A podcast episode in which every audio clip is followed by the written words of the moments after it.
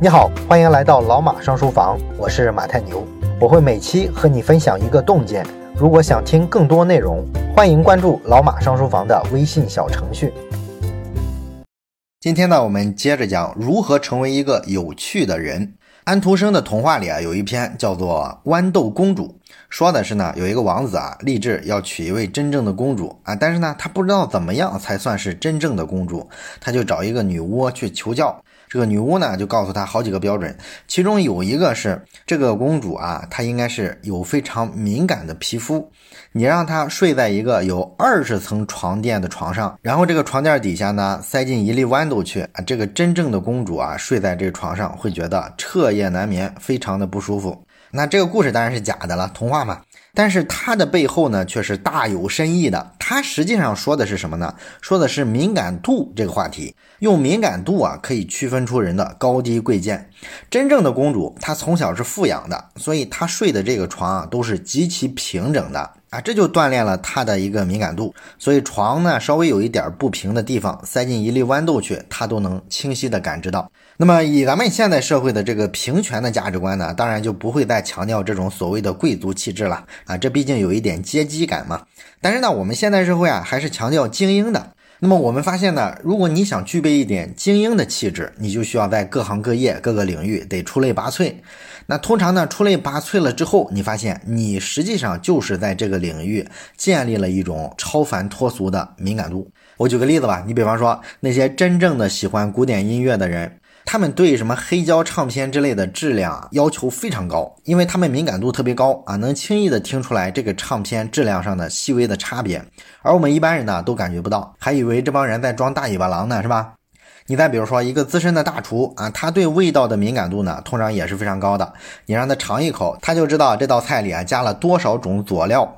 哪怕说呢，只是像我这种啊，我是录了两年音频节目的人，那为了录音频节目呢，我每年呢大概要写一百多万字的口语稿，所以说呢，我对口语的这个感觉就特别的敏锐啊。很多的电台的这种节目啊，主播在那播音的时候，我一耳朵听上去就知道他哪句是脱稿讲的，哪句不是。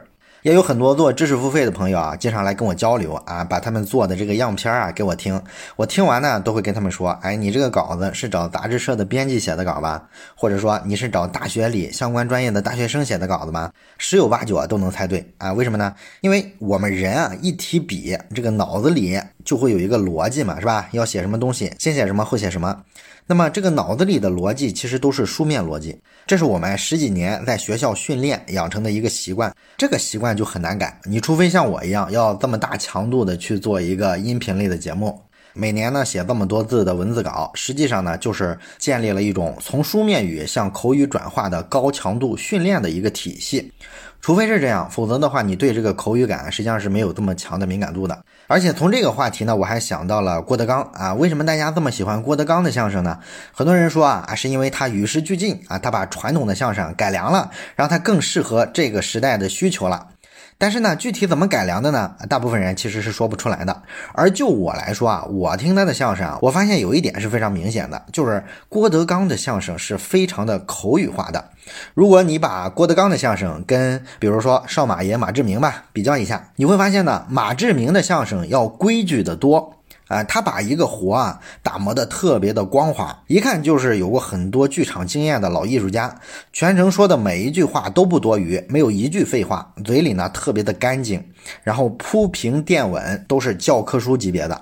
那看完少马爷的相声之后呢，所有网友你发现他的评论都是：哎呀，这确实是艺术，有功夫。唯独就是一点，觉得不太可乐，尤其是不如郭德纲的相声可乐。而郭德纲的相声呢，有些特别老的相声迷啊，尤其是听那些比较规矩的老艺术家的相声长大的那些朋友，他们就特别爱批评郭德纲的相声，说老郭的相声啊太碎啊，你看他嘴里那么多零碎是吧？听着不像少马爷那么干净。然后传统的相声段子的这个结构呢，也被郭德纲啊改的乱七八糟的，不太有那种整体感了。但是呢，我认为啊，这正好是郭德纲他为什么比较可乐的原因。因为他的口语感是非常好的。那我们观众呢，在听郭德纲说相声的时候啊，往往会觉得代入感是特别强的。而之前的那个传统相声呢，虽然说你把一个段子打磨的特别的规整，但是呢，听的时候啊，总有一种特别程式化的感觉啊，感觉就是在一个固定的框子里，先说什么后说什么。那老郭的相声呢，完全是口语化了的，特别像是闲聊啊，所以呢，他就淡化了相声作品里的那种程式化的感觉，这样呢，也就拉近了演员跟观众的距离，反而呢，有些包袱啊，就容易抖出来了。啊，实际上呢，在我做这个节目之前，在建立这种口语化的敏感度之前，我其实也是没有意识到过这个问题的啊。但是现在呢，我一看就非常清楚了。现在你让我看各种喜剧节目，包括看各种电影、电视剧，我都能给他挑出一大堆语言上的问题来。有些你一看就是编剧写的台本太书面语了，导致有些包袱不可乐，或者说有些话进不了观众的心里去，总有一种距离感。啊，这个呢就是口语化的这个敏感度啊，带给我的一些意外的收获。那总的来说吧，能不能建立在某个领域的一种敏感度，是区分你在这个领域啊做到了一个什么程度的主要标志。那你说敏感度这事儿跟有趣有什么关系呢？你想想那些有趣的人，他为什么有趣啊？他看待问题的视角总跟别人不一样，他说出来的话从来都不是一般人就能说出来的。所以实际上，有趣的人本质来说就是建立了一些一般人没有的敏感度，他们能观察到一些一般人观察不到的点。所以敏感度就是有趣，有趣就是敏感度。当然了，关于敏感度这一点呢，既然咱们说到这儿了啊，我觉得还可以得出一个推论来。啊，什么推论呢？就是外行啊，其实也可以成为一个很有趣的人，成为一个很有敏感度的人。你比如说，你讨论一台电冰箱啊，它这个制冷效果好啊还是坏，并不需要你真的会造电冰箱，你才能评价，是不是？只要你用过的电冰箱够多啊，用过各种牌子，同时你又是善于观察、善于总结的一个人，你也可以很敏感的区分出一台好冰箱和坏冰箱的区别。那一样的道理啊啊！网友经常讽刺各种职业影评人，说呢，你只要掌握一些关键字啊，谁都能干影评。比如说什么整段垮掉、缺乏张力啊、叙事杂乱、三观不正、剪辑凌乱、用力过猛、表现不强，什么库布里克的棺材板按不住啦啊，什么想模仿诺兰却无法自圆其说，希区柯克都猜不透结局，因为根本没有逻辑，等等等等，各种吐槽影评人的是吧？甚至呢，某位大导演都说过，影评人评电影就像太监谈做爱啊。这些当然看上去都挺有意思了，但是呢，你说没拍过电影就不能评价到位吗？其实也不对，真正的影评人虽然可能确实不会拍电影，但是一个职业的影评人，他肚子里啊可能有几百部电影，有几十个不同的流派，这些东西打底就能保证他对电影有足够的敏感度，他点评出来的东西啊就是直击要害的。当然你说很多写软文的人，很多混子冒充影评人，那是另一回事了啊。我们说的是职业的影评人。和影评人类似，一个美食家，他也可以完全在不懂做菜的情况下，只要鼻子一闻就知道，啊哪个菜汤头调的够不够啊，哪个菜有没有过油。你吃的多，见的多嘛，所以你对味道有敏感度，这个是可能的。那这就启发我们，如果说我们没有条件天天去听音乐会，但是呢，仍然可以啊，通过认真对待你播放器里的每一首曲子的方式，去感受这个不同的演绎者对同一首曲子有什么不同的演绎风格，去感受呢，同一个音乐人，哎，在不同的时期有什么曲风上的变化，或者不同的场景之下怎么表达他不同的感情。时间长了之后呢，就算我们没有听过很多现场的音乐会，我们依然可以对一首曲子、一首音乐做出一个特别专业的点评。所以说，一个有趣的人为什么有敏感度？因为他用心去对待，用心对待的程度决定了敏感度的高低，敏感度的高低呢，又决定了这个人是不是真的有趣，能不能持续的有趣。这是我们今天要讲的第一点关于敏感度的话题。接下来我们看有趣的人具备的第二个能力，就是鉴赏能力。那么我们常说啊，一个有趣的人往往有非常独特的品味啊，这个品味是什么呢？其实就是鉴赏能力。我在上大学的时候就读过列夫·托尔斯泰的小说《复活》。那么本书的作者呢，也在书里说啊，他也读过《复活》。哎，我们俩的感觉是一模一样的，就是读完了之后觉得这个小说这不很平庸吗？这个故事啊也不是特别吸引人啊，甚至呢，当时我大学的时候啊，还武断的认为这个小说怎么名气这么大呢？是不是一些文学家这些小圈子里的人啊，故弄玄虚，故意吹捧的一个结果？那直到后来呢，当我了解了足够多的历史知识，掌握了足够丰富的历史背景之后，把这部小说啊，你放在那个历史时代去考量，才逐渐发现了这部小说它的宏大意义所在。所以说呢，品味啊、鉴赏力啊这种东西，你获得它的前提是什么？就是你对这个经典作品啊，得有足够的敬畏之心。很多书啊，我们读不来啊，其实不是书的问题，而是读者能力不足的问题啊。你没有这个能力从这个文本中啊收获一些乐趣，所以你觉得这个书非常枯燥、非常无聊。作者在书里呢举了一个他自己的例子啊，他说他上大学的时候啊读的是中文系嘛，但是他有一阵呢读过了普希金的诗，他觉得普希金的诗毫无美感。从意境上来说啊，不是很美。然后从形式上来说呢，也不像咱们中国的古诗那样对仗工整啊，啊，读起来朗朗上口啊，都没有。所以实在是看不出啊，普希金的诗到底好在哪儿。直到呢，他有一位俄文非常流利的教授上课的时候啊，给他们讲到了普希金的诗。这位教授啊，讲的慷慨激昂，讲到特别动情的地方，一定会朗诵一下普希金的那个诗的原文。啊，整堂课让他上的是抑扬顿挫啊，经常呢老师自己就热泪盈眶了，以至于呢下课了之后啊，他非得出去啊闷一口伏特加啊，不然的话都没法平复自己激动的心情。这时候呢，学生们才发现哦，不是普希金的诗不够美啊，确实是学生们还没有那种欣赏美的能力。所以说呢，你想成为一个有趣的人，一定不能做的事儿是什么？就是不能妄自尊大。啊，不能假设啊，我们天生比别人优越，众人皆醉我独醒。要对那些大家都说好的东西啊，怀着敬畏的心态啊去看待。哎，克制住人天生骨子里的那种希望通过批评别人来抬高自己、秀优越感的那种冲动。哎，这是第一点，要敬畏。那第二点，提高鉴赏力的办法就是你要找到自己的小系统。什么叫小系统呢？我举个例子来说吧，比如说大家呢爱好不同，性格不同，所以呢喜欢阅读的书的种类啊，应该是也不太一样的。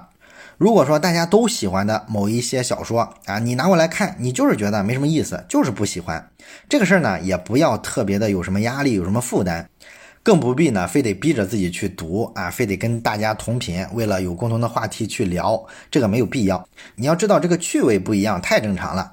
你当然要敬畏这些大家都说好的作品，不要轻视他们。但是这不代表啊，你不喜欢他们，非得逼着自己硬读。你完全可以在自己喜欢的风格里去找足够优秀的那些作品、那些小说，然后去大量的阅读你喜欢的这种风格、这种作家的作品，逐渐的就形成自己的一个小的阅读系统，这就是你自己的小系统了。这个系统呢，虽然很小，但是它很重要，也是形成品味的非常关键的一锤。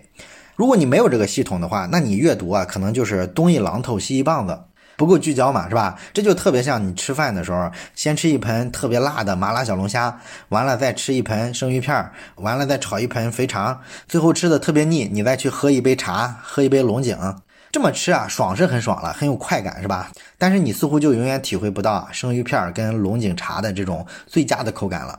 啊，真的不如你在某个时刻、某一天下午专门去品这一道菜，慢慢的品，或者是慢慢的喝茶。所以，我们说小系统为什么重要，就在这儿，你一定要圈出一个小圈子里来，在这个小圈子里啊，精耕细作，这是一个人形成稳定的鉴赏能力的关键，也就是所谓的品味了。这就是本期我们关于如何成为一个有趣的人要讲的内容。这本书呢，我们就讲到这里。如果你特别喜欢这本书的话，接下来的这个通知啊，我建议你啊，好好听一下。就是咱们节目啊，到现在也开播了两年多了嘛，我们从来没有参与过双十一这场活动。今年呢，我决定迈出第一步，啊，双十一呢做一次咱们的付费会员的促销活动。啊，为什么要迈出这一步呢？其实很有意思啊。你知道啊，作为一个商家，你在一个普天同庆的日子里啊，全天下的同行都在打折，都在让利消费者，而咱们节目的粉丝呢，就跑来问我，哎，老马，今年双十一你有啥活动吗？每次我都说没有。啊，你知道我这么回答的时候是多么尴尬吗？